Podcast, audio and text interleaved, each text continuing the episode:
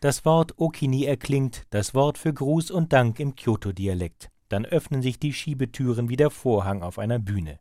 Drei Geisha betreten das Tatami-Zimmer, knien sich auf die Reisstrohmatte und verbeugen sich tief. Eine Explosion von Farben blendet die Gäste an den niedrigen Tischen. Auf den weißen Seidenkimono leuchten Gräser und Schildkröten, rosa Stoffblumen schmücken ihr schwarzes Haar, aus kalkweiß geschminkten Gesichtern strahlen tiefrot die Lippen. Dann stimmt eine Gescha die dreiseitige Shamisen-Laute an, dazu beginnen die beiden anderen Gescha einen pantomimischen Tanz nach mittelalterlichem Muster.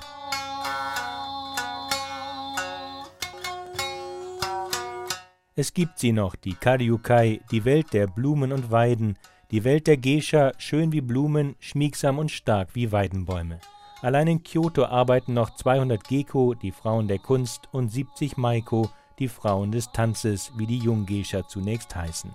Das Wort Gescha bedeutet Künstlerin. Wie zu vergangenen Zeiten bewirten Firmenbesitzer und Konzernmanager etwa in Kyoto Stadtviertel Gion ihre Geschäftsfreunde in Teehäusern, während mehrere Gescha dabei eine entspannte und harmonische Atmosphäre schaffen, Bier und Sake nachschenken, sich mit ihren Kunden gepflegt unterhalten und mit ihnen Trinkspiele veranstalten. Doch auch wenn die Geisha-Welt der Form nach weiter existiert, ihr Inhalt ist längst nicht mehr der gleiche. Das sagt Mineko Iwasaki, die berühmteste noch lebende Geisha von Japan. Eine Begegnung mit ihr vermittelt einen Einblick in die Geisha-Welt von gestern und heute. Das Gesicht der heute 56-Jährigen strahlt noch große Schönheit aus, im Kimono bewegt sie sich anmutig und grazil. Ihr Charme und ihr Lachen stecken an, ihre Weisheit macht nachdenklich. Aber ihr Gesicht spiegelt auch die Anstrengungen und Zumutungen ihres Lebens wider. Mineko Iwasaki. Ich möchte mein Leben nicht nochmals erleben. Unerträglich. Die Menschen sind unerträgliche Wesen. Iwasaki war in den 60er und 70er Jahren ununterbrochen die beste Geisha von Japan, die Königin von Gion, dem vornehmsten Vergnügungsviertel von Kyoto, und nahm dabei Millionen von Dollar ein. Jeder Politiker und Prominente wollte sie kennenlernen. Königin Elisabeth war bei mir, Prinz Charles, Chinas Führer Deng Xiaoping, Muhammad Ali, dem heutigen Kaiser habe ich den Tee gemacht. Und doch lebte Iwasaki dieses Leben im Scheinwerferlicht gegen ihren ursprünglichen Willen. Ich wollte eigentlich nicht Gescha werden. Für mich ist es eine große Belastung, mit Fremden zu sprechen. Ich bekam früher einen roten Kopf und stotterte auch, wenn ich mich mit Fremden unterhalten musste. Sie musste trotzdem diesen Beruf erlernen, nicht etwa wie im Film dargestellt, weil sie verkauft wurde, sondern aus einem Pflichtbewusstsein, das Kinder häufig gegenüber der Erwartung von Erwachsenen empfinden. Die Familienherrin eines Geisha-Hauses in Kyoto hatte Minekos Begabung und Schönheit sehr früh erkannt und bei ihren Eltern um die Adoption gebettelt. Damals in den 50er Jahren hatte die Gescha-Welt noch hohes gesellschaftliches Renommee. Berühmte Schriftsteller ließen sich vom Tanz und Gesang der Gescha inspirieren, Politiker kungelten in den Teehäusern und genossen dabei die Dienste und Künste der Geschas. In der damaligen Männergesellschaft gehörte die Gescha zu den wenigen bedeutungsvollen Frauenberufen. Tanz, Gesang, Saiteninstrument, japanische Flöte, Ikebana und Teezeremonie und mehr. Etwa zehn traditionelle Fächer lernten die Mädchen, die später Gescha werden sollten, ab dem fünften Lebensjahr unter der strengen Anleitung von Lehrern, die auf ihrem Gebiet häufig die Besten des Landes waren. Das Training dauerte zehn Jahre. Erst danach durften die Mädchen Maiko, also Gescha-Lehrlinge, werden. Der Gescha-Beruf hat also, anders als viele Ausländer denken, nichts mit Prostitution zu tun. Auch Mineko Iwasaki wurde ab dem fünften Lebensjahr in den traditionellen Fächern trainiert.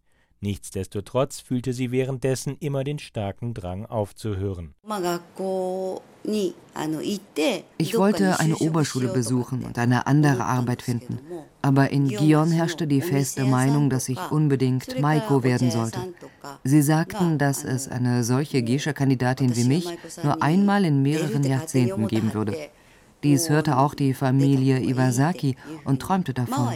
Das habe ich gespürt. Mineko Iwasaki entschloss sich daher, nicht für sich, sondern für andere Geisha zu werden. Doch damit begann ein Albtraum. Schuld daran war ihre einzigartige Schönheit. Ältere Geisha schikanierten sie jahrelang. Sie haben mir Nadeln in den Kimono gesteckt und mich so an meinem Kimono gezogen, dass ich wie eine Schildkröte auf dem Rücken lag. Und sie haben mir Zigaretten auf der Hand ausgedrückt. Iwasaki litt unter Depressionen und Schlaflosigkeit und verlor manchmal ihre Sprachfähigkeit. Ihr Lebenslicht flackerte. Nur dank der Hilfe eines Psychiaters und einiger Unterstützer überstand Iwasaki diese schwere Zeit. Heute kämpft sie um Reformen in der Geisha-Welt. Ich liebe das Gion von damals. Es war meine Freude, obwohl es für mich eine harte Zeit war. Ich kann deshalb jetzt nicht einfach zusehen, wie die Geisha-Welt niedergeht. Zu diesem Kampf gehörte die Veröffentlichung ihrer Autobiografie Geisha ein Leben. Sie war mit Arthur Goldens Roman Memoiren einer Geisha, der Vorlage für den Film Die Geisha, nicht einverstanden. Iwasaki verklagte Golden auf Schadenersatz, es kam zu einer außergerichtlichen Einigung. Dabei stimmte Iwasaki auch der Verfilmung des Romans zu. Allerdings durfte das Wort Kyoto in dem Film nicht auftauchen. Inzwischen wurde ihr Buch in 22 Sprachen übersetzt und in mehreren Ländern ein Bestseller. Auf Deutsch erschien es unter dem Titel Die wahre Geschichte der Geisha. Damit wollte sie versuchen, das vor allem im Ausland verbreitete und durch Goldens Geisha-Buch noch verstärkte Missverständnis, dass Geisha im Grunde Prostituierte sind, wegzuwischen. Das Kernproblem hängt jedoch mit der Stadt Kyoto zusammen. Bereits seit Ende der 70er Jahre fordert die Top-Geisha Iwasaki tiefgreifende Reformen. Die Mädchen sollen eine bessere Ausbildung bekommen und deshalb parallel zu ihrer Gescha-Schulung noch den Oberschulabschluss machen und Englisch lernen. Dann könnten sie sich nach ihrer Gescha-Zeit weiter qualifizieren. Bei einer solchen Perspektive würden auch ehrgeizigere und intelligentere Frauen die Gescha-Laufbahn einschlagen. Doch die Stadt Kyoto, der Verband für Gesang und Tanz und die Teeläden wollen von solchen Veränderungen bis heute nichts wissen. Der Kulturstiftungsbeamte Osamu Ito meint, auf einer Backschule soll man backen lernen. Wenn man nebenher noch andere Fächer studiert, kann man hinterher nicht richtig backen. Auf einer Geisha-Schule muss man deshalb tanzen und singen lernen. Für anderes haben die Mädchen keine Zeit. Seine ablehnende Haltung gießt Ito in den Satz: In Kyoto wird auf Tradition geachtet und nicht auf Reform. An dieser betonharten Einstellung der Konservativen biss sich selbst die mächtige Geisha Iwasaki die Zähne aus. Als sie sich Ende der 70er Jahre mit ihren Veränderungsvorschlägen nicht durchsetzen konnte, verließen aus Solidarität mit ihr 70 weitere Elite-Geisha die Welt der Teehäuser. Seitdem geht es mit dieser Tradition in Kyoto immer mehr bergab.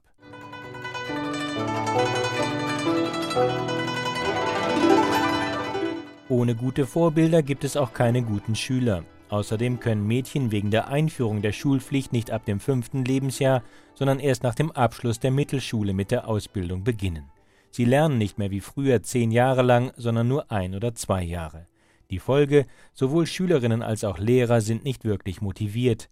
Die heutigen Gescher-Schülerinnen kommen vom Land und ergreifen diesen Beruf nicht mehr mit starkem Willen zum Lernen, sondern aus romantischen Motiven. So wie die 18-jährige Maiko Takachisa.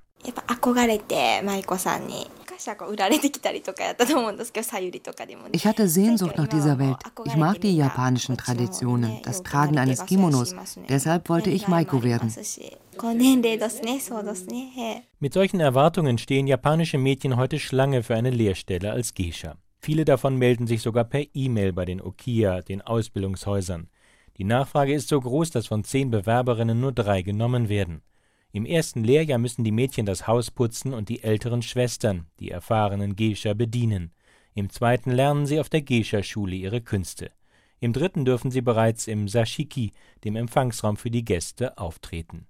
Im Vergleich zu früher ist die Ausbildung sehr viel kürzer und lange nicht so hart. Dennoch sagt Maiko Takachisa,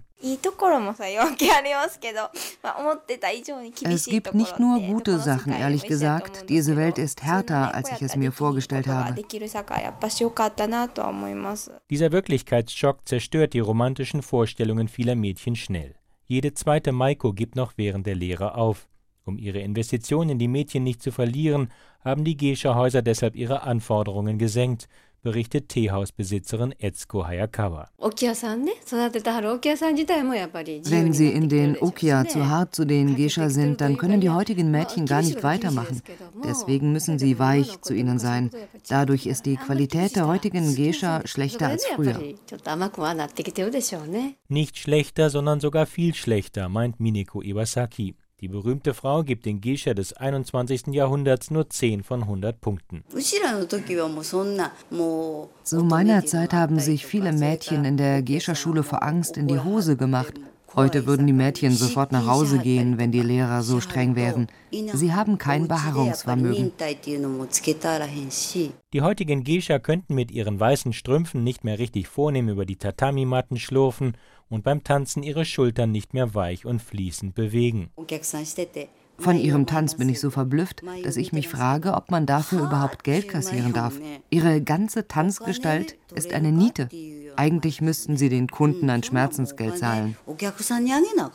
Die Besitzerin des Tsuruya Geisha Hauses, Yasuko Tanaka, bestätigt, dass heutzutage auch der Benehmunterricht bei Null beginnen muss. Selbst die normalen Sachen haben die Mädchen zu Hause nicht gelernt. Viele sagen ihren Eltern nicht mehr Guten Morgen und begrüßen ihren Vater nicht mehr, wenn er von der Arbeit heimkehrt. Solche Dinge stehen jetzt am Anfang meiner Erziehung.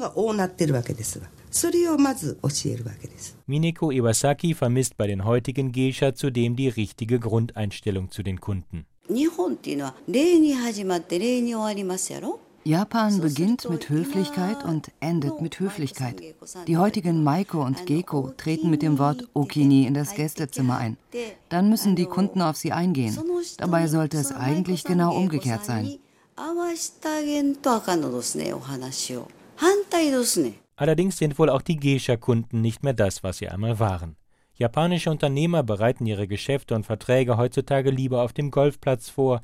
Viele Firmenbesitzer und Manager wissen die traditionellen Künste von Tanz und Gesang nicht mehr zu schätzen. Osamu Ito von der Stiftung für Kulturförderung in Kyoto meint, Früher hatten Leute mit Geld auch eine kulturelle Ausbildung, konnten singen und Musik machen. Solche kulturell hochgebildeten Leute gibt es nicht mehr. Außerdem gibt es wegen der Wirtschaftsreformen und Steuergesetze heutzutage nicht mehr viele Danna, wohlhabende Geschäftsmänner, die mit ihrem Geld einer Geisha den Lebensunterhalt finanzieren wollen. Selbst das älteste und berühmteste Teehaus in Kyoto soll in solche finanziellen Schwierigkeiten geraten sein, dass es sich von Koreanern unterstützen lässt, die mit Glücksspiel reich wurden und angeblich Verbindungen zum organisierten Verbrechen haben. Mineko Iwasaki